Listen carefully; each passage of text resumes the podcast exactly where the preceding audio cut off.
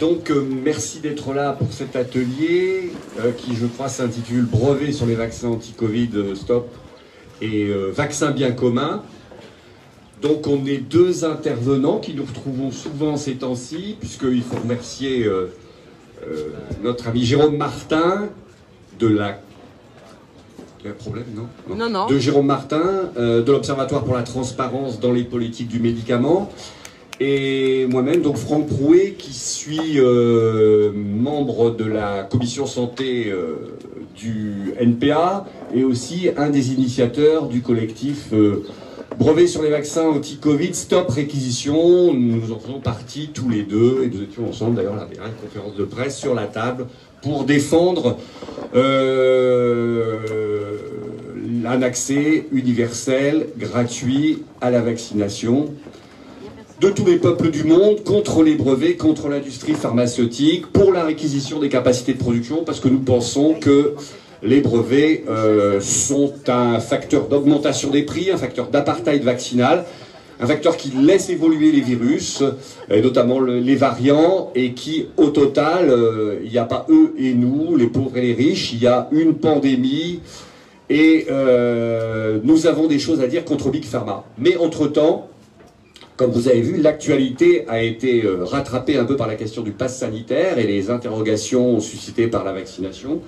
Et donc, ben, vaccin bien commun, on s'est un peu partagé euh, le travail et j'oserais dire, euh, dans le mot vaccin bien commun, il y a vaccin bien et il y a commun.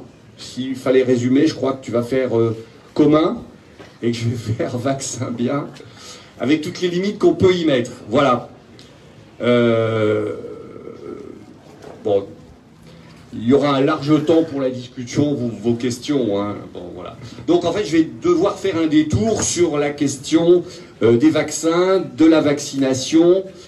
Euh, pourquoi nous sommes pour le principe de la vaccination tout en disant que tous les vaccins ne sont pas naturellement toujours bons, que si on est pour le principe de la vaccination, chaque vaccin, à chaque moment, dans chaque tranche de population, à chaque âge et même évoluant euh, au fur et à mesure de la maladie. Euh, on doit analyser la balance bénéfice-risque. Pourquoi il nous paraît indispensable de s'appuyer sur la population et pas sur l'obligation vaccinale et que pour nous cette position ne date pas euh, de l'émergence de vaccins anti-Covid, mais de bien avant. Alors, un petit rappel déjà sur la question de la vaccination. Grosso modo, une série de maladies euh, euh, vous mettre sur le flanc, mettre le système de santé sur le flanc, euh, font s'éloigner les systèmes de des systèmes de santé d'autres les autres pathologies.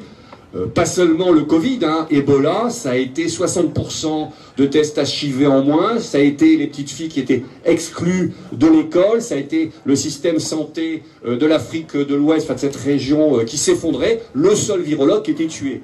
Donc cette idée qu'on peut échanger une maladie immunisante ou pas, parce que par exemple le tétanos vous immunise pas, euh, contre euh, l'introduction dans le corps de quelque chose qui vous immunisera, plus ou moins longtemps on peut en discuter, mais vous évite grosso modo la maladie, est un principe qui remplace la maladie par deux choses, l'intelligence universelle et la solidarité.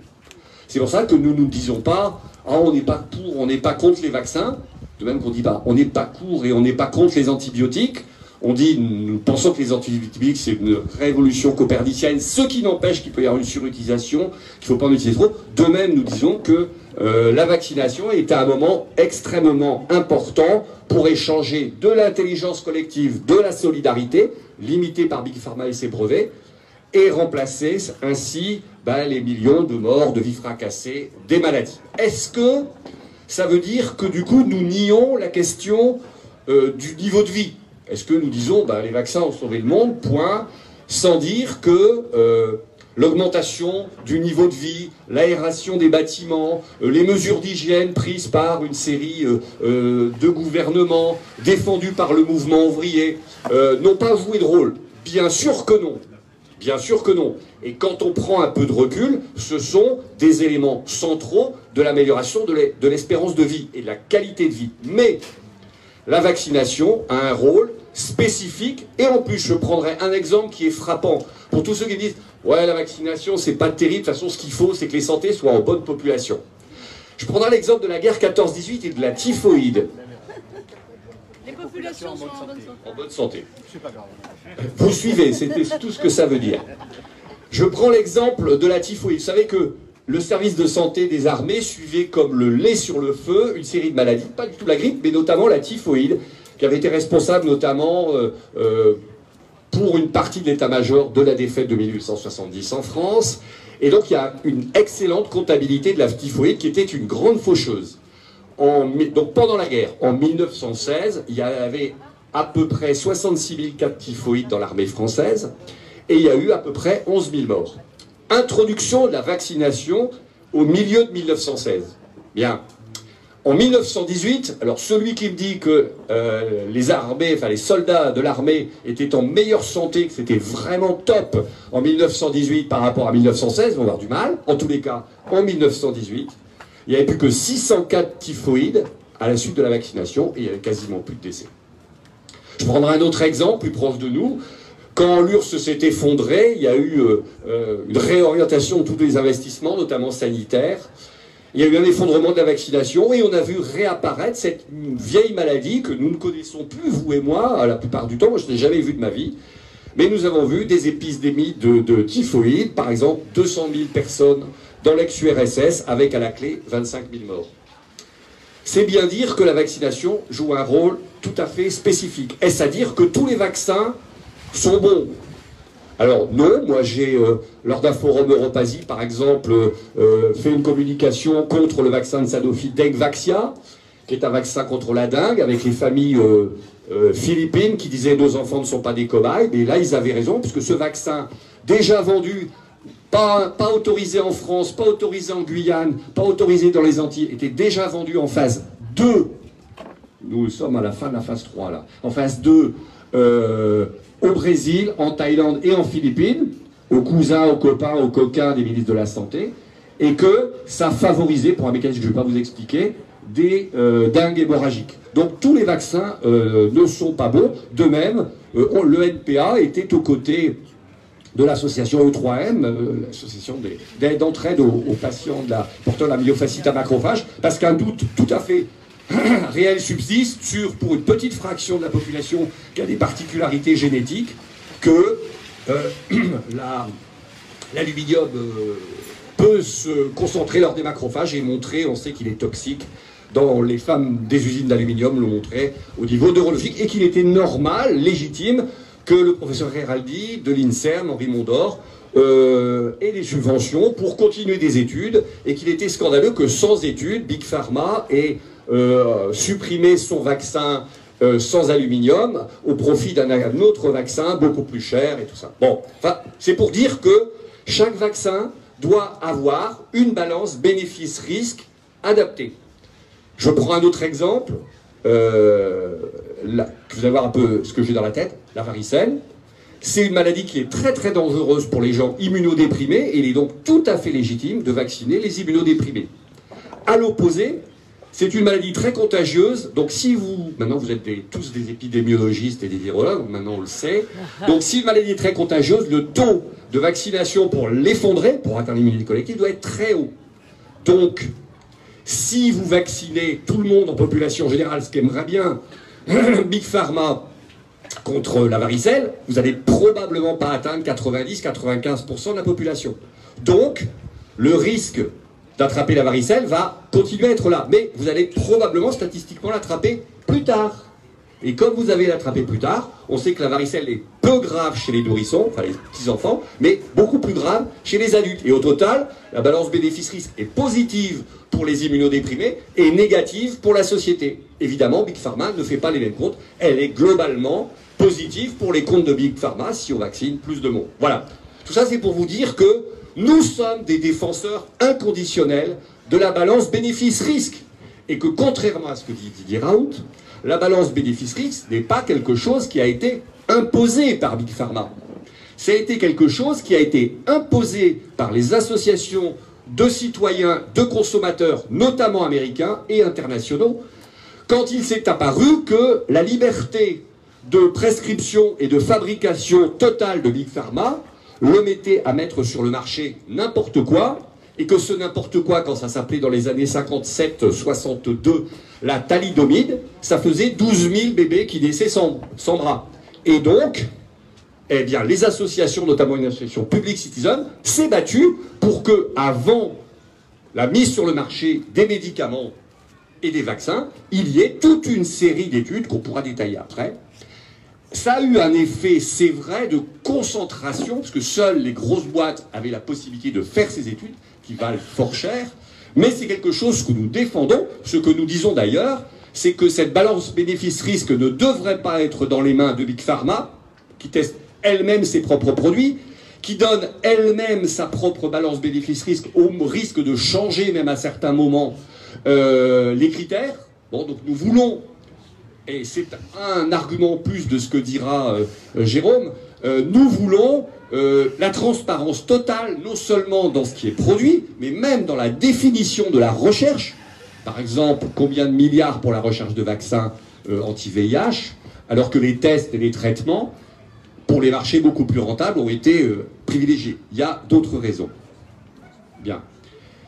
Euh, voilà. Alors, qu'est-ce qu'on avance, puisque avec ces mouvements nous, nous interpellent en nous sommant de dire que nous sommes euh, contre le pass sanitaire, ce que nous disons bien volontiers, mais souvent en nous sommant aussi de dire que la vaccination c'est mauvais, et n'en tirant absolument pas comme conclusion qu'il faut socialiser l'industrie pharmaceutique, euh, suspendre ses brevets et tout ça. c'est moi qui. Euh, quelqu'un ou quelqu'une peut. D'accord, non, mais j'ai aucun problème, je ne le vis pas comme une. Voilà. Oui, oui, oui. Alors, qu'est-ce que peuvent dire, donc je vais essayer d'être moins. Qu'est-ce que peuvent dire. Euh, donc, comment on, a, on, on voit la balance bénéfice-risque On peut la voir euh, quand les essais cliniques des laboratoires pharmaceutiques, avec les limites que j'ai dit, sont publiés dans des revues à pair. Voilà. On peut le voir quand, euh, en population générale, le vaccin est arrivé et qu'on a de larges études sur euh, des millions de personnes. Voilà. Aujourd'hui, il y a à peu près 4 milliards de vaccins qui ont été injectés de par le monde. On peut le voir à travers les études, et ça, ça nous intéresse évidemment encore plus, faites par les euh, sociétés de pharmacologie indépendantes. Je pense par exemple à la revue Prescrire, qui n'est pas qu'une revue de pharmacologie de haut niveau indépendante, qui fait partie d'un réseau de pharmacologues à l'échelle internationale, euh, qui a dénoncé euh, avec euh, la pneumologue Frachon le Mediator, qui a dénoncé le laboratoire Merck, producteur de l'ivermectine sur le Vioxx, qui a dénoncé le Dengvaxia de Sanofi, qui sera futur producteur d'un vaccin que certains attendent, parce que probablement que ces virus classiques recombinés auront un drapeau bleu, blanc, rouge et que ça devrait être plus efficace. On peut s'appuyer aussi sur les revues Cochrane c'est une méthodologie, c'est une association internationale qui a toujours la même méthodologie, c'est-à-dire elle recense l'ensemble des essais cliniques parus sur un sujet. le sujet, ça peut être aussi bien un vaccin, un traitement que euh, la prise en charge par euh, la médecine traditionnelle, du paludisme à Madagascar. À Madagascar, là c'est vraiment faible. À Madagascar. Comment ça s'écrit Cochrane? C-O-C-H-R-A-N-E dont d'ailleurs le dirigeant s'est fait virer il n'y a pas très longtemps parce qu'il utilisait ça comme vraiment une arme euh, contre l'industrie pharmaceutique. Peter Gross, qui avait fait écrire un bouquin qui s'appelle euh, Industrie pharmaceutique, crime organisé, il était pour la socialisation de l'industrie pharmaceutique. Vous voyez, des gens quand même recommandables. Qu'est-ce qu'on peut dire rapidement euh, par rapport à ces différents niveaux sur la balance bénéfice-risque de la vaccination anti-Covid. Déjà par rapport aux premiers essais, ceux qui lisent euh, euh, le journal du NPA, l'anticapitalisme, ont pu les suivre au fur et à mesure parce que nous avons donné euh, une série d'éléments. Je prends par exemple les essais cliniques publiés dans le New England Journal of Medicine par Moderna, essais cliniques de 30 000 personnes, seulement 34 de Covid sévère dans la cohorte qui a été suivie, un décès et les 30 cas de Covid sévère et ce décès étaient tous dans le groupe non vacciné. Mais on peut dire que les effectifs sont déjà euh, 30 000 personnes, voilà, c'est un début, une approximation, mais c'est clair que pour révéler une série d'effets secondaires, qui seraient par exemple 1 sur 100 000, 1 sur 400 000, 1 sur 1 million, c'est totalement insuffisant. Donc des essais en population plus générale ont suivi. Je prends par exemple, euh, face au variant euh, euh, alpha, le variant qui est né et émergé en Angleterre, une étude en population écossaise, le service de, pas le laboratoire, mais le service de santé écossais, qui est un service de santé public très efficace, a pu comparer assez simplement la base de données des patients vaccinés et des patients qui rentraient à l'hôpital, qui rentraient en réanimation pour Covid. Et donc cette étude de suivi a pris 500 000 Écossais et Écossaises vaccinés, 500 000 Écossais et Écossaises non vaccinés, même poids, même âge, même pathologie. Euh, la conséquence, c'était que euh, la vaccination, tout vaccin confondu, même si c'était AstraZeneca majoritaire, mais pas que, montrait que euh, la vaccination évitait 90% des hospitalisations et 98% de la mortalité. C'est-à-dire que quand vous avez 100 morts dans une journée, eh bien, si ces 100, morts, si ces 100 personnes n'avaient pas été vaccinées et avaient, à l'opposé, été vaccinées plus 7 à 14 jours, on passait de 100 morts à 2 morts. 100 hospitalisés, 90 hospitalisés. Donc, les premiers essais cliniques ont rapidement montré l'efficacité euh, face aux cas graves. Voilà, pour éviter la mortalité, les hospitalisations dans une proportion importante. Les essais suivants, et c'est pour ça qu'on est toujours euh, en phase 2, tentaient à répondre à une autre question qui est est-ce que euh, ça évite les transmissions? Voilà. Euh, au-delà de protéger la personne, est-ce que ça fait un des éléments connus sur la vaccination, c'est-à-dire qu'elle vous protège, mais elle diminue la circulation virale dans l'ensemble, ou bactérienne dans l'ensemble de la, société. Et donc, le vaccin, notamment pour toutes les pathologies infectieuses transmissibles, est aussi un vaccin altruiste, c'est-à-dire que la balance bénéfice-risque est individuelle, mais la balance bénéfice-risque est aussi collective. Ceci dit, ce n'est pas forcément l'État, ceci dit, ce n'est pas forcément euh, Sanofi, Merck, Pfizer qui sont les garants de cette balance bénéfice-risque collective. Donc là, on a des premières réponses. Étude en Israël, on s'est aperçu que vacciner 20 en montant la population, vous savez que c'est un État qui a beaucoup vacciné sa population juive et pratiqué un apartheid vaccinal intérieur par rapport à la population euh, palestinienne. Dans la population générale euh, israélienne, euh, quand vous vaccinez 20% de la population, vous diminuez de moitié la circulation dans la population non vaccinée. Voilà. Alors ça, c'était le variant voilà. On a eu d'autres éléments d'information, donc pas seulement par rapport aux variants alpha, mais par rapport aux variants delta, donc qui est aujourd'hui beaucoup plus transmissible. Notamment, c'est euh, bon, une étude Pasteur, étude dans le Colorado et tout ça, qui montre que grosso modo, ces deux études montrent que grosso modo, la population vaccinée transmet 12 fois moins, 10 fois moins que la population non vaccinée.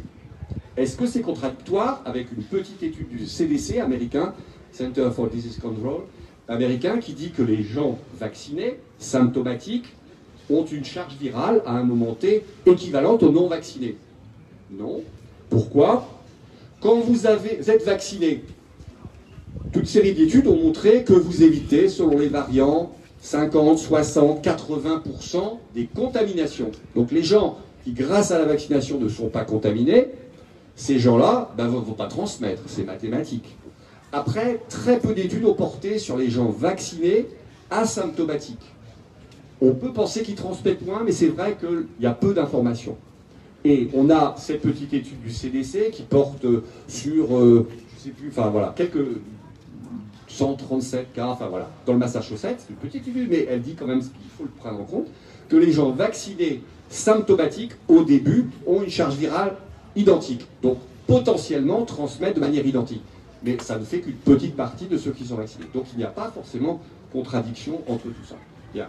Donc au total, s'il fallait résumer euh, la partie balance bénéfice, après je viendrai sur les risques, parce que voilà, eh bien on a une vaccination qui vous protège extrêmement bien, y compris face aux variants Delta, par rapport au risque d'hospitalisation, qui vous protège euh, bien euh, très bien contre le risque de mortalité, bien contre le risque d'aller en réa, et avec le variant Delta, selon les vaccins, le risque d'attraper le Covid reste moins, enfin, moins facile à, définir, parce que une grande étude dernière qui est publiée ces derniers jours montre que le Pfizer vous évite 40% des contaminations, alors que Moderna, c'est autour de 61%. Voilà. Donc ça, c'est la partie euh, risque. Est-ce qu'on continue encore 5 minutes Bon, parce que malgré tout, je pense qu'aujourd'hui, on est obligé d'avoir un peu ces éléments pour, pour discuter. Sur la partie risque, euh, euh, assez rapidement, on connaît... Bon, la partie risque, on va partir sur le temps. Est-ce que, bon, euh, il y a l'argument, ça va très vite, on ne peut pas savoir la balance bénéfice-risque. Les vaccins sont sortis très vite. Il y a un argument très simple qui consiste à dire, c'est pas que les vaccins qui se sont accélérés, tout s'est accéléré.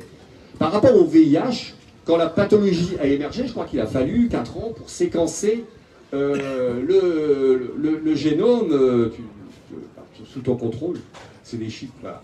4 ans pour avoir euh, voilà, le, génome. Bien. Il a fallu presque encore 4 ans pour avoir des tests. Bon. Là, par rapport au, par rapport au, Covid, il a fallu, quand la Chine a reconnu l'émergence de la pandémie, il a fallu un mois pour que la Chine publie le génome viral. Un mois.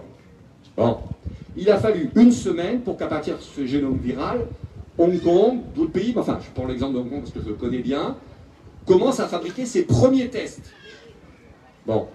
Et que les technologies ARN messager commençant à être euh, matures à travers euh, deux brevets, voilà, eh bien on avait la capacité de faire des vaccins ARN messager qui se révèlent en fait beaucoup, beaucoup plus rapides à fabriquer que des vaccins classiques pour plein de raisons, et notamment une, c'est que d'un côté, vous avez souvent des vaccins cellulaires, donc vous voulez faire pousser de la biologie, c'est long, c'est des énormes incubateurs, les critères de stabilité physique, chimique, température sont complexes, la purification est extrêmement complexe, alors que un, spécialiste disait bah, l'ARN messager, c'est de l'imprimante 3D, les, les, vous pouvez faire ça dans une bonbonne de 20 litres, euh, voilà. Bon.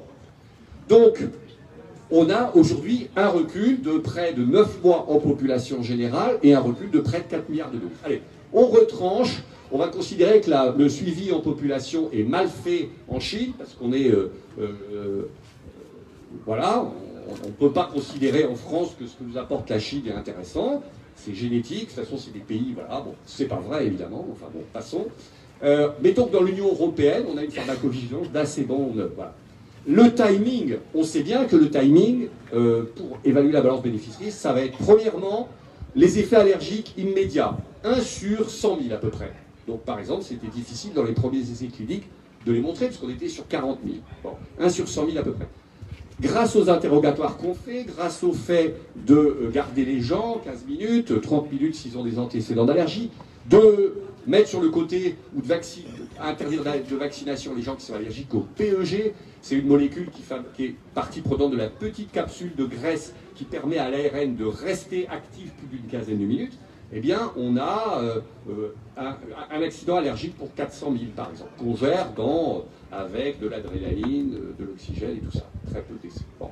Mais ça, c'est dans l'heure, même le quart d'heure. Voilà. Après, on a toutes les pathologies auto-immunes.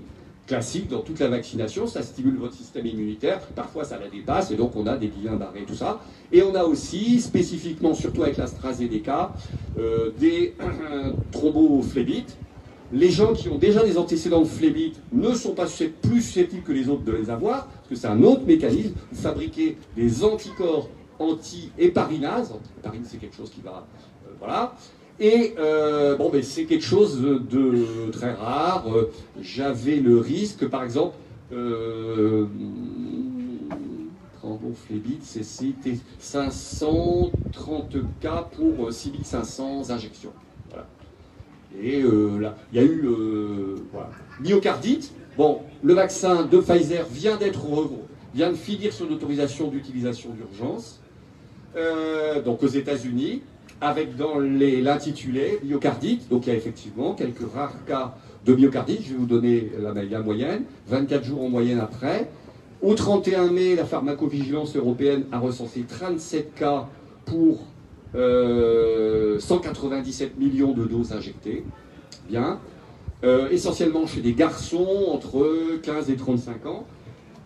La plupart se rétablissent sans trop de difficultés, repos, parfois traitement classique, puisque des, les myocardites, il y en a plusieurs centaines par jour dans le système hospitalier français, ou même médical, il y a des gens qui sont hospitalisés. 5 décès, tous liés à des comorbidités, à des personnes très âgées. En clair, je pense qu'on peut dire aujourd'hui, vous avez vu, 100 euh, morts, 90, voilà, que la balance bénéfice-risque est euh, excellente.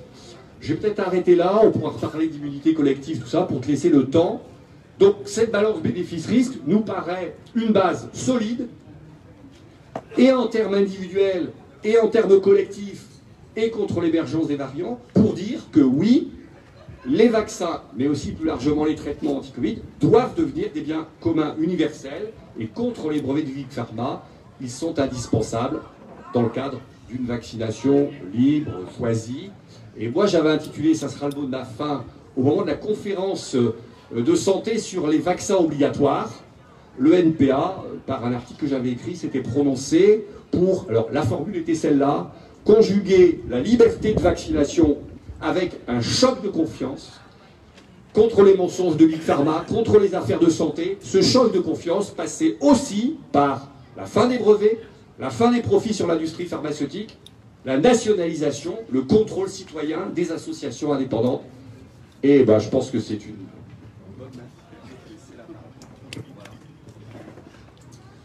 Merci. Euh, bonjour à tout le monde. Donc, je suis Jérôme Martin, je ne fais pas partie du NPA. J'ai cofondé avec Pauline Londex l'Observatoire de la transparence dans les politiques du médicament euh, il y a deux ans. Donc, ça faisait suite au vote d'une résolution à l'Organisation mondiale de la santé euh, sur la transparence, résolution sur laquelle je vais revenir un peu après. on est une association apartisane, mais politique. Euh, on, euh, ne reçoit aucune subvention pour le moment, on fonctionne euh, sur le bénévolat et donc sur un réseau d'experts et d'activistes du monde entier. C'était mon premier point, j'insiste vraiment là-dessus pour que clair pour tout le monde. Le grand public, alors les militants en France, dans les pays riches, travaillent sur ces questions-là depuis, très très longtemps. Pauline et moi, nous avons été à Act Paris, donc association de lutte contre le sida. on était engagés dans la commission internationale qui travaillait sur les questions des brevets, des génériques, des barrières liées au prix des médicaments. Euh, le grand public découvre un peu l'impact des brevets, de la marchandisation de, des biens de santé euh, en France. On va voir aussi que ça a eu des conséquences en France et pas, que, sur, euh, et, pas que dans les pays pauvres. les luttes dont je vais vous parler là et les perspectives qu'on rencontrait, ça, nous vient des militants des pays du Sud il y a vraiment eu sur les questions de brevet un transfert de, des compétences et un transfert des combats euh, de pays, voilà, d'activistes, notamment au Brésil, notamment euh, en Inde, en Thaïlande, en Afrique du Sud. Euh, et c'est vraiment très très important voilà, de, bien qu'on se dise que ce pas des, des, luttes qui ont été inventées par des, personnes dans les pays riches, mais que ça vient bien des pays du Sud. Euh, alors pourquoi dans les pays du Sud? Bah, Tout simplement parce que les inégalités dans l'accès au traitement sont directement liées à ces questions-là, et ces inégalités sont à l'échelle mondiale. On va voir aussi qu'elles sont à l'échelle nationale, mais qu'elles sont à l'échelle mondiale. Moins de 2% des personnes dans les pays africains sont vaccinées. Euh, dès décembre, au moment du lancement de la, stratégie vaccinale, euh, plus de 90% des doses de vaccins avaient été réservées par les pays riches, qui représentent à peine 16% de la population mondiale. Euh, euh, on retrouve en fait euh, le, même type de chiffres qu'il y avait en 2000 dans la, pour l'accès au traitement contre le, sida, où moins de 5%, donc c'est quand même un petit peu plus, des malades des pays du Sud, des malades du sida ou des séropositifs des pays du Sud avaient accès au traitement antirétroviraux, alors que ça représentait de façon écrasante une, très forte proportion de la population mondiale affectée par le VIH et donc de la mortalité. Euh, ces inégalités, se retrouvent partout hein, dans, toute la chaîne du, médicament. C'est-à-dire que les populations du Sud ont euh, été prises comme euh, patients dans les, essais. Il y a eu des populations en Afrique qui ont été dans, les essais, qui ont été vaccinées. Donc très bien, elles, elles sont vaccinées. Mais donc les populations ont pris un risque en, étant incluses dans ces essais. C'est inéthique de, de, leur, refuser ensuite au reste de la population ces traitements. Donc il y a le Comment, alors évidemment, les pays riches, depuis le début de l'épidémie, enfin depuis le mois d'avril 2020, mettent en avant des dispositifs euh, qu'ils ont, semble-t-il, plaqué de la lutte contre le sida, donc euh, COVAX, je vous entendez ça, enfin des, fonds de, récolte euh, d'argent. nous, les pays riches, on achète, des politiques d'exportation à moindre prix, des politiques de dons. mais d'une part, c'est plaqué de la lutte contre le sida euh, et d'instances qui ont été créées en fait sous pression militante, c'est-à-dire que c'est des institutions qui ont été efficaces aussi parce qu'il y avait la société civile, les malades qui étaient derrière, alors que là ils ont, fait un copier-coller et surtout c'est quelque chose qui fonctionne uniquement dans la communication. C'est-à-dire que quand au bout de 18 mois votre bilan c'est de dire on a 2% de personnes en Afrique qui sont, euh, vaccinées, il n'y a aucune raison de s'arrêter le champagne en fait. et donc là il faut vraiment se le rappeler, la santé est un droit. Euh, c'est un droit universel et c'est pas une affaire de charité.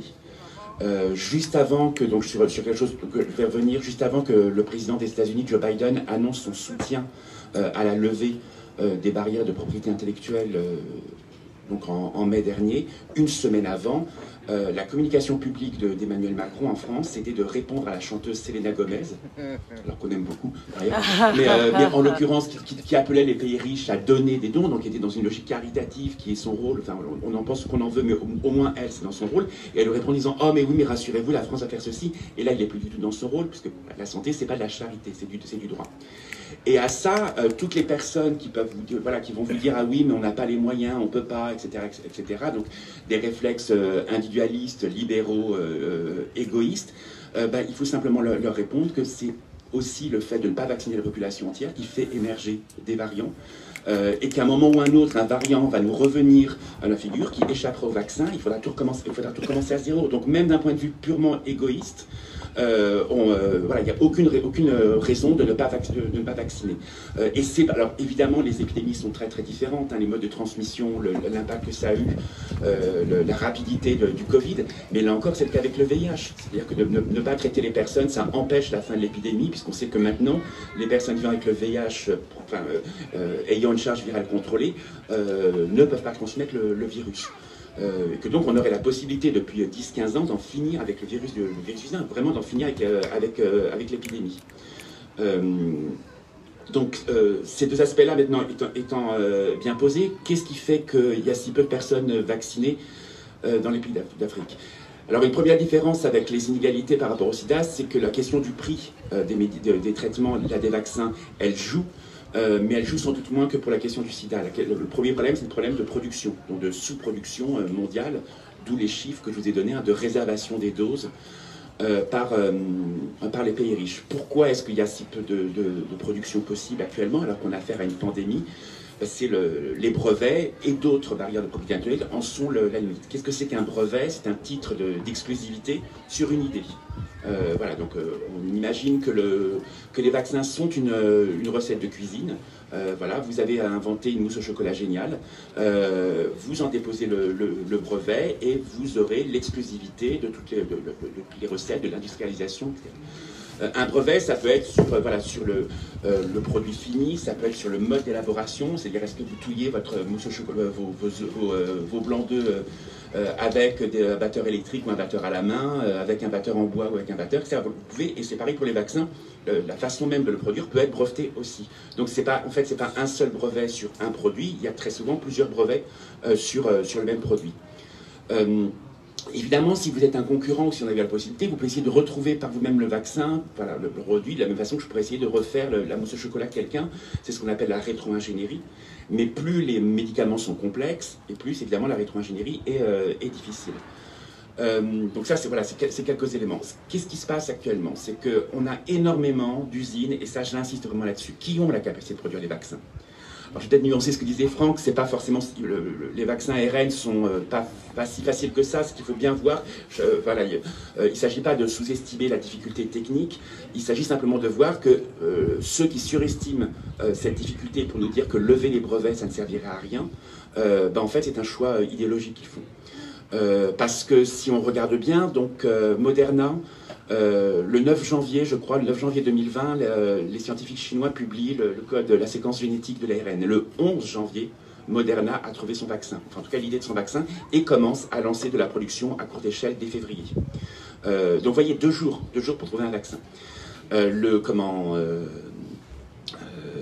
en mai, alors que les essais sont, sont, suffisamment avancés pour Moderna pour se dire qu'on va pouvoir lancer une production à grande échelle. Moderna n'a pas la capacité de production suffisante pour lancer des choses, donc mandate, fait un, accord de sous-traitance avec un laboratoire suisse, Lanza, et Lanza, qui n'avait jamais fait de vaccin ARN auparavant, en deux mois, est capable de produire. En deux mois. Donc quand on vous dit oui, ça va prendre beaucoup trop de temps, donc la levée des brevets, ça sert à rien. Donc actuellement dans le monde, on a plein plein de, de, de, de laboratoires. Euh, euh, voilà, le laboratoire Teva, qui est un des plus grands génériqueurs euh, au monde, des laboratoires en Inde, des laboratoires en Bangladesh, dans les pays riches, au Canada. Et il se trouve que plein de ces laboratoires ont approché les détenteurs de brevets pour leur dire bah, nous, on peut participer à ça, donc on voudrait bien des accords de sous-traitance, et ça leur a été refusé depuis février, Tevas, le plus grand génériqueur, a fait cette proposition-là. Ça a été refusé. Ça veut dire que depuis février, alors quelques mois après, depuis mars-avril, on pourra avoir de la production en plus par dizaines de millions euh, par, euh, euh, par, mois. donc ça, c'est une, c'est une première chose, c'est cette barrière-là. Euh, et donc il faut bien avoir en tête hein, la question de la, production, la filière technique de production. Il ne s'agit pas de la sous-estimer, mais il s'agit aussi de bien de la remettre à sa place. Ça a été possible pour Moderna, ça sera possible pour d'autres. il n'y a aucune raison de sous-estimer euh, la capacité de production et la qualité de production dans les pays du Sud. On sait que le Sud a une très forte capacité de production, on sait qu'on en est dépendant à bien des égards. Hein. Rappelez-vous euh, bah, le, système de pénurie qui fait que, notamment quand l'Inde et la Chine ont fermé leur usine à cause du Covid, bah, on s'est retrouvé des, pénuries, nous, euh, parce qu'on est dépendant de la fabrication de matières premières de ces médicaments. Euh, donc il y a aussi voilà, un regard, euh, de sortir un peu avec la vision européocentrée, et, enfin, ou en tout cas centrée sur les pays riches, qui se dirait que c'est nous qui avons la capacité de production et que c'est à nous d'être généreux. C'est aussi pour ça que voilà, la version généreuse de Macron donnant, donnant, elle est aussi totalement fausse de ce point de vue, de ce point de vue-là. donc la question des prix, je l'ai dit qu'elle était moins importante, mais elle l'est quand même. Euh, et elle joue aussi sur, euh, pour nous, hein. c'est-à-dire que donc on nous a dit que Moderna euh, vendait son, vaccin à prix coûtant, mais ça ne veut rien dire en fait. Comment est-ce qu'on peut savoir Enfin voilà, prix coûtant, c'est voilà, quelque chose qui économiquement n'a pas beaucoup de sens. mais surtout, comment est-ce qu'on pourrait comparer puisqu'on n'a pas les éléments On a tout est opaque, donc on n'a pas les éléments. On ne sait pas quels sont les coûts de production. On ne sait pas exactement combien ils ont reçu d'aide d'argent public. Je vais revenir juste après. donc c'est un voilà, c'est un vrai problème. Euh, et on voit bien qu'ensuite, bah, l'opacité qui entoure les contrats fait que bah, les prix sont en train de les augmenter. Euh, donc même si ce n'est pas ça le problème numéro un dans les pays du Sud, ça va le devenir très très rapidement. Euh, ça l'est quand même devenu en partie, puisque si l'Angleterre ou Israël ont eu autant de vaccins bien avant l'Europe, hein, c'est que l'Europe, bah, était toute fière de dire, nous, comme on était plein de pays en même temps, on a négocié des prix à la baisse. Mais sauf que ben, on est dans un système libéral avec euh, la loi de l'offre et de la demande. Donc ben, les détenteurs de brevets sont d'abord vendus à ceux qui payaient plus fort.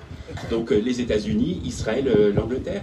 Et avec des sommes, donc je crois que la Grande-Bretagne a payé deux, fois plus cher que le, le, Royaume-Uni, a payé deux fois plus cher que la Commission européenne. ben, forcément, voilà, on a Enfin, ce que je veux dire, c'est qu'on peut se dire c'est mal, on peut porter des jugements, et il faut certainement le faire, mais après, c'est le système dans lequel on est. Et les dirigeants de l'Europe ne peuvent pas s'en étonner. Euh, si j'insiste là-dessus, hein, c'est qu'évidemment, l'inégalité flagrante, c'est dans les pays du Sud, mais souvenez-vous comment ça a commencé la, campagne de vaccination en France. Euh, pas suffisamment de doses. Euh, on a dit à tout le monde, il faut vous tenir prêt, vous tenir prêt. Et ben, voilà, il n'y avait pas les vaccins pour ça. à peine de vaccins pour. Il y a eu un moment où les rendez-vous, moi je sais que dans, dans, mon entourage, ma famille proche, des personnes prioritaires de plus de 75 ans, leur deuxième dose, le rendez-vous a dû changer trois fois parce qu'on limitait, le, voilà, il y avait des craintes qu'il n'y ait pas suffisamment de doses. Combien de médecins généralistes dans les cabinets ont abandonné à partir de février-mars la vaccination euh, dans, leur cabinet parce que voilà, c'était euh, euh, enfin, impossible pour eux d'avoir les doses quand il fallait. Donc le, quand on nous parle aujourd'hui de confiance vaccinale, d'adhésion vaccinale et de réticence comme étant le seul facteur du manque de vaccins, de, de vaccination en France, il faut un peu se souvenir de ça en fait. Hein. C'est ça s'est un petit peu calmé euh, aujourd'hui en France, on a les doses qu'il faut, mais euh, voilà, on n'est pas à l'abri de, même, ce même souci. en octobre dernier, donc au sein de l'Organisation mondiale du commerce, cette grande instance bolchevique, l'Afrique du Sud et l'Inde ont déposé une demande de levée des barrières de propriété intellectuelle. Donc, euh, en anglais TRIPS waiver. Euh, alors qu'est-ce que c'est? C'est euh, une disposition qui est prévue à l'article 9 de l'accord de Marrakech qui a fondé l'OMC. Donc on est vraiment en plein dans la logique, enfin voilà, on est dans la logique libérale. Hein. C'est vraiment quelque chose qui qui est, au fondement même de l'accord de l'OMC. Euh, avant même d'autres dispositions dont vous aviez peut-être entendu parler, les licences obligatoires, qui sont des dispositifs tout à fait différents. Là, on est vraiment dans l'accord fondateur de, l'OMC, qui prévoit que sur euh, décision unanime des accords membres de l'OMC, un, plusieurs États membres ou l'ensemble des États membres peuvent être dispensés de respecter un certain nombre de clauses liées à la propriété intellectuelle, donc avant tous les brevets, mais plein d'autres, euh, à partir du moment où il y a un vote et qu'il y a une formulation d'une demande. Et donc évidemment que la formulation de la demande de l'Afrique du Sud et de l'Inde, bientôt rejoint par 100 pays, et ensuite en mai dernier soutenue par les États-Unis, euh, elle était parfaitement justifiée au vu de la situation euh, épidémiologique. Alors j'insiste bien, on dit très souvent lever des brevets, y compris moi euh, là, mais il faut vraiment bien avoir en tête que ce n'est pas que les brevets. on ne va pas rentrer dans les détails techniques, mais il y a d'autres barrières, il y a la propriété intellectuelle qui sont aussi pénibles. Et donc la demande va bien au-delà des brevets. Et elle n'est pas que sur les vaccins, même si là il y a de l'urgence sur les vaccins, elle est sur toutes les technologies développées contre le Covid. Ce qui inclut aussi les tests, ce qui inclut éventuellement des médicaments, euh, des médicaments à venir. Donc là aussi, c'est important, c'est important qu'on ait que, si jamais c'est voté un jour, qu'on n'ait pas à refaire euh, la même chose dans deux ans quand des traitements, j'espère, seront, euh, seront mis à, jour. Donc l'Europe, avec quelques autres pays, est encore la seule à, refuser, puisque c'est l'Europe, hein, c'est pas la France seule qui siège, c'est l'Europe, et qu'il faut qu'il y ait l'unanimité, enfin, une, sorte de, de, consensus, ou au moins il faut que l'Europe ne dise rien en fait. Et pour l'instant, non, ils sont, euh, c'est euh, un, un absolu avec donc plein d'arguments. Celui que j'ai déjà euh, démonté sur la difficulté de la production. Celui sur comment bon, et puis évidemment tous les arguments réactionnaires sur c'est la porte ouverte à tout donc voilà sur le fait que par exemple si on lève les brevets il n'y aura plus d'innovation je vais y revenir pour qu'on voit qui a réellement innové et qui a vraiment financé l'innovation. Euh, Scoop, ce n'est ni Moderna ni Pfizer, c'est l'argent des impôts. Bah, euh, voilà. Le, comment, donc, la dernière réunion du Conseil des, euh, donc de ces accords sur la propriété intellectuelle qui doivent examiner les demandes, s'est tenue en juillet.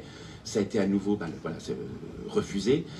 Euh, il devrait y avoir une réunion encore euh, en septembre. La question du rapport de force se pose.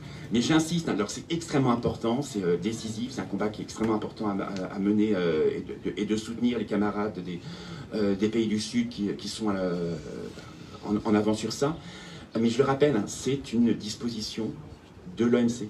C'est pas, c'est pas la révolution, on demande juste d'appliquer un droit voilà, enfin, on est au NPA, enfin, je, suis au NPA, là, un parti anticapitaliste, et je suis en train de vous dire, ça serait super bien qu'une mesure votée dans le cadre d'un système totalement capitaliste euh, euh, soit adoptée. Mais ça, enfin, ce que je veux dire, je, ne suis pas au NPA, mais je veux dire, il y a un moment, les contradictions, elles ne sont pas de notre fait, en fait, elles sont le fait du système qu'on combat, et il n'y a aucune raison à dire que d'un côté il faut ça, et puis de l'autre côté il faut d'autres choses derrière. Parce qu'en fait, cette mesure-là, elle, ce qu'elle elle, elle reste respectueuse des brevets. Euh, or, il y a toute une question à se poser, je vais continuer par là, j'ai encore un petit peu de temps. Euh, euh, c'est en fait la question à poser, c'est la légitimité des brevets même appliqués à la question de, la santé. on pourrait l'appliquer aussi à d'autres choses, à d'autres domaines de la technologie. de façon vraiment radicale et jusqu'au boutiste, c'est le cas notamment dans le logiciel libre. Euh, le fondateur du mouvement euh, du logiciel libre, Richard Stallman, est quelqu'un qui refuse même le terme de propriété intellectuelle, parce que selon lui, une idée ne peut pas faire l'objet d'une propriété de, voilà, de brevet, il faut qu'elle puisse circuler. Euh, et que donc sur, la base de ça, il, voilà, il défend une façon, y compris de parler des problématiques, et il, voilà, il serait pas content de m'entendre parler de propriété intellectuelle, même avec, plein de guillemets. voilà, donc ça c'est une perspective qui, se, qui, est légitime, qui, se vaut de façon plus restreinte sur la question de, euh, la santé. Indépendamment de toute logique, l'idée qu'un médicament, que la formule d'un médicament, d'un vaccin puisse circuler, c'est quand même la meilleure garantie pour qu'il soit amélioré, pour qu'il soit, enfin voilà, pour que euh, vous, vous, élaborez un produit, euh, vous en faites circuler la formule, la, recette, votre mousse au chocolat, et il y a des gens qui vous disent si tu rajoutes des cacahuètes, votre mousse au chocolat sera meilleur. Enfin voilà, donc c'est comme ça que l'innovation fonctionne, c'est par la circulation des idées. Euh, donc bien loin, voilà, sur le principe même, hein, quand on dit ah si on lève les brevets, ça va tuer l'innovation, ben en fait d'un point de vue théorique, ça ne marche pas non plus. Euh, mais le, comment mais en fait, l'enjeu sur la question de l'innovation, c'est que c'est le, public qui finance tout ça. Donc, comme je l'ai indiqué, donc si on s'en tient là vraiment au vaccin, euh, alors Moderna, je vous ai dit, ça a été très rapide. En deux jours, ils avaient leur vaccin. En quelques mois, ils le produisaient. Sauf que Moderna, comme Pfizer, comme beaucoup d'autres, ont utilisé des technologies qui avaient déjà été développées avant. L'ARN, ça fait des, décennies que c'est recherché. Une étude américaine a évalué, parue dans, une revue, un comité de lecture en mai dernier, a évalué en 20 ans le NIH, donc l'Institut de santé américain, a payé 17,2 milliards de dollars en 20 ans sur toutes les recherches qui ont abouti aux technologies qui ont servi à ces laboratoires. 17,2 milliards. Et là, je vous parle de, la préhistoire de, des vaccins Covid.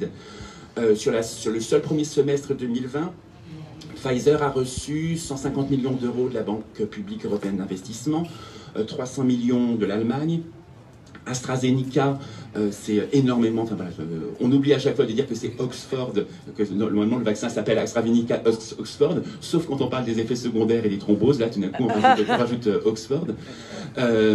comment a, reçu énormément d'argent public. Moderna, cette petite start-up dont on nous a vanté le modèle en disant oh, regardez les start-up innovatrices, s'est appuyé sur toute l'infrastructure du NIH. Hein, ça n'a pas été que de l'argent. Ils ont reçu un, milliard de dollars de fonds publics juste pour la, recherche et le développement.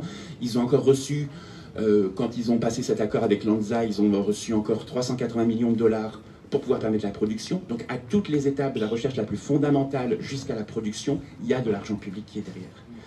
Euh, et ça, c'est pas nouveau. Hein. C'est l'exemple qu'on a donné pour ceux qui étaient euh, hier au, débat de l'après-midi. Donc le Zolgensma, une thérapie antigénique développée par, commercialisée aujourd'hui par Novartis 2 millions de dollars l'injection. 2 millions de dollars l'injection, vital pour des bébés atteints d'une maladie génétique rare. C'est un médicament qui a été développé par l'INSERM euh, au départ et par euh, le Téléthon, donc de l'argent euh, défiscalisé, donc en très grande partie public. des outils de, suivi des hépatites non invasives qui vous évitent une biopsie euh, ont été commercialisés à partir de la fin des années 2000 et ça a été développé par l'argent public français, l'INSERM, la NRS, euh, euh, la PHP, enfin, au, niveau, au niveau de Paris. L'insuline est une molécule qui a été découverte il y a 100 ans. Son, ces découvreurs l'ont vendu un euro symbolique pour en faire un bien, pour en faire un cadeau à l'humanité. elle, comment, c'est toujours breveté notamment par euh, Sanofi. Euh, ce même Sanofi qui reçoit depuis 11 ans, grâce à Valérie Pécresse, 150, euh, 150 millions d'euros par an au titre du crédit impôt recherche. en 11 ans, donc ça, fait, ça, ça vous fait presque un milliard 700, plus d'un milliard 500 millions en 10 ans. 2800 postes de recherche supprimés en 11 ans. Euh, des pans entiers de la recherche abandonnés par euh, Sanofi, Alzheimer, les, résistances aux, antibiotiques. C'est sûr que les, résistances aux antibiotiques, c'est pas du tout euh, une, urgence à venir. Et les recherches sur les vaccins contre les coronavirus, abandonnées par Sanofi il y a 4-5 ans. Ce qui a fait que quand ils ont abandonné ça, des chercheurs ont démissionné et sont allés où? Ils sont allés où? Ils sont allés chez Pfizer. Euh, donc, enfin voilà, il y, a un moment, qu'il y ait des échecs dans les recherches vaccinales, c'est courant, mais il y a aussi des facteurs dans le court-termisme de certains industriels, notamment chez Sanofi, euh, qui expliquent aussi la situation euh, actuelle et le fait que, le, vaccin de Sanofi ait pris un tel retard. Euh, ce qui fait que, au-delà de la question des brevets, de cette remise en cause, euh, c'est toute la question de l'opacité sur la chaîne du médicament qui se, pose. Donc, depuis la recherche la plus fondamentale euh, jusqu'à sa diffusion. et là, c'est aussi pour ça qu'il y a un lien avec tous les débats, et c'était très important de parler aussi de la question de la balance bénéfice-risque, c'est très important de parler d'adhésion et de confiance vaccinale, parce qu'en fait, la confiance vaccinale, elle se construit. Et elle se construit notamment par la transparence et par l'inclusion de toutes les personnes concernées. Euh, imaginons, là, on est il y a un an, euh, au, mois d'août. On est, pour la plupart des essais, dans des essais de phase 2, phase 3 sur les, sur les vaccins. Euh, alors, comment Franck a cité des études dans, les revues médicales, ces études, elles sont parues très très tard. Les premières communications qu'on a eues sur réellement l'efficacité des vaccins, ça a toujours été sur la base de communiquer l'industrie. Ça a été surtout en novembre, vous avez une grande série de, communications, Pfizer 90%, et puis Moderna 94%, et puis Intel, ah, finalement moi c'est 96%. Mais le souci c'est que comme on n'avait pas accès au protocole, on n'avait pas accès aux questions. Enfin, il y a un moment, c'est très bien de dire 90%, mais 90% de quoi? Ce qui fait que, ben, dès le départ, on était très très peu à regarder un petit peu ce que disait l'industrie et, et, à dire euh, mais en fait, là, vous êtes en train de nous parler d'une efficacité par rapport aux formes graves du Covid. Mais vous n'avez pas de données à nous filer pour l'instant sur la question de la prévention d'une infection elle-même. Si vous regardez aujourd'hui les discours de beaucoup d'antivax, et là je parle vraiment d'antivax euh, bornés, euh, complotistes, etc., c'est un, de, un de leurs arguments favoris actuellement. Et mm. s'ils peuvent utiliser cet argument-là de dire Ah, mais vous voyez bien, le vaccin ne protège pas, c'est qu'aucun travail pédagogique n'a été fait en amont par les pouvoirs publics et aussi par les médias, il ne faut pas les oublier cela, euh, sur ce que peuvent réellement les vaccins. Si on ne communique pas, si le gouvernement, les pouvoirs publics ne communiquent pas sur ce que peut ou ne peut pas un vaccin, comment est-ce qu'on peut obtenir une adhésion? Euh, On est dans une situation qui est extrêmement complexe. Il faut bien voir cette question d'un dilemme entre une crise sanitaire euh, inégalée jusqu'à présent en termes d'intensité, de mortalité, de propagation mondiale, donc la nécessité d'avoir des réponses rapides, et la question de la garantie d'une protection sanitaire. Euh, et donc forcément, il y a un moment un choix à faire, un choix qui doit être collectif, et les vaccins relèvent de, ce choix. Mais si on doit le faire collectivement, il faut bien qu'on ait les éléments pour le faire. Ça ne peut pas être la messe. Et là, ce qui s'est passé avec la vaccination, mais vraiment, ça a été, enfin, vaccinez-vous comme, comme il faut aller euh, à la messe, et ça ne fonctionne pas comme ça, ça n'a jamais fonctionné comme ça. Surtout quand ensuite, la logique ne suit pas. Euh, et cette logique-là, là encore, de la transparence sur les essais, ça anticipait les problèmes de logistique de savoir qu'il fallait des euh, congélateurs à moins, 50, euh, moins 70 degrés pour, pour, certains, pour certains vaccins, et que ça allait poser des problèmes pour distribution individualisée, notamment dans les cabinets médicaux, ça pouvait être anticipé dès juin. Ça ne l'a pas été fait. Euh, opacité sur les contrats, là encore. on ne sait pas, ou alors c'est très très compliqué à voir, on ne sait pas quelles sont les obligations des, des industriels, des détenteurs de brevets. Donc quand AstraZeneca ne fournit pas, je prends AstraZeneca puisque c'est là où le contentieux avec l'Europe a été le plus loin, quand AstraZeneca ne fournit pas euh, les médicaments parce qu'elle préfère le marché britannique ou le marché euh, américain qui paie plus, ben, l'Europe se trouve démunie. Et donc l'Europe tape du poing sur la table, mais, ben les clauses du contrat ne le permettent pas. Il en est même sur les responsabilités des, comment, des industriels par rapport aux effets euh, indésirables. Donc tout ça, forcément, ça a des conséquences sur la mise en place de la stratégie. Surtout quand, pour euh, garantir encore un peu plus d'opacité, euh, la hum, stratégie vaccinale vous ne la mettez pas en place avec les premiers concernés, avec les citoyens, et notamment avec des experts en santé publique que l'on trouve dans la lutte contre le sida, dans la lutte contre la dictologie. Alors c'est différent à la vaccination, ça, mais c'est des personnes qui ont l'habitude de travailler sur les questions de préjugés et de santé publique, de, faire de la pédagogie sur des, choses qui peuvent être pas populaires, etc. Euh, ils ont été complètement laissés sur le côté. On a préféré payer euh, des, cabinets privés pour élaborer une stratégie vaccinale. On ne connaît pas les contrats avec ces cabinets, on ne sait pas quelle a été leur place. Et des cabinets privés, je ne vais pas commencer à en parler parce qu'on ne peut en parler pas des heures, mais qui ont déjà euh, un bilan extrêmement horrible en matière de conseils en santé, notamment près de l'OMC. Mackenzie, c'est une, horreur dans certains pays euh, du Sud. voilà. tout ce que système, donc vous voyez bien que l'opacité, le lien avec la confiance vaccinale, avec les comment, les, le problème qu'on a aujourd'hui, le gros problème qu'on a aujourd'hui, c'est euh, comment. Euh, euh, il y a un lien, et que plutôt que de polariser le débat sur les antivax ou les propas sanitaires, enfin voilà, quelles que soient les, choses qu'on appelle, enfin, cette binarité de trucs entre ceux qui sont dans la rue, et notamment très très visible l'extrême droite, et, et, un gouvernement, où selon moi c'est la même facette de l'obscurantisme. Euh, parce que ce gouvernement s'est totalement euh, euh, appuyé sur de l'obscurantisme scientiste. voilà, à, totalement la recherche, notamment la recherche en santé publique. on ne garantit pas la, une stratégie vaccinale à partir de la contrainte et de la coercition. on n'invoque pas comme ça les choses, on ne fait pas fonctionner le vaccin de cette façon-là. Euh, juste pour que vous ayez bien en tête, rappelez-vous qu'en mars, avril, mai 2020, c'est un gouvernement qui nous a dit que les masques ne fonctionnaient pas, euh, que c'était pas utile et contre-productif, faisant mentir ce que disait l'OMC, en disant c'est l'OMC qui le dit, alors que l'OMC ne disait pas exactement ça. C'est un gouvernement qui a adapté les recommandations médicales à la pénurie. 16 euh, mars 2020, euh, plusieurs membres du gouvernement qui disent ne faut pas tester, faut pas tester, ça ne sert à rien, il y a trop de monde, donc si on teste, ça sera contre-productif. L'OMS disait, l'OMS, l'Organisation mondiale de la santé, disait exactement l'inverse. Simplement, on n'avait pas, on pas de test, on n'en avait pas assez pour plein de raisons différentes. Donc, euh, comment est-ce qu'on peut s'imaginer que, le grand public, les citoyens, ne vont pas avoir des réactions de méfiance par rapport aux institutions, par rapport au gouvernement et par rapport à la science avec un grand S, avec ce type d'image. On a un président qui est allé voir Didier Raoult en avril 2020, alors qu'on savait déjà que ces études étaient totalement biaisées. Euh, donc c'est pas, enfin voilà, la polarisation du débat, notamment depuis les annonces de Macron en juillet, euh, il faut arriver à en sortir et on n'en sortira que si on pose les questions en matière d'accès euh, et, de, et de santé publique. et pour conclure, j'ai essayé de faire, pour vous donner la, parole, le, comment,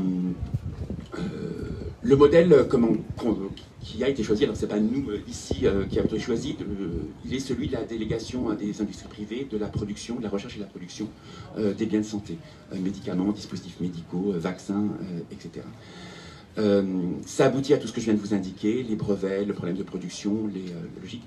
Ça aboutit aussi à ce qu'en fait, dans le cadre de cette pandémie, de l'urgence sanitaire, on se retrouve avec comme type de réponse une réponse qui est fondée sur la compétition.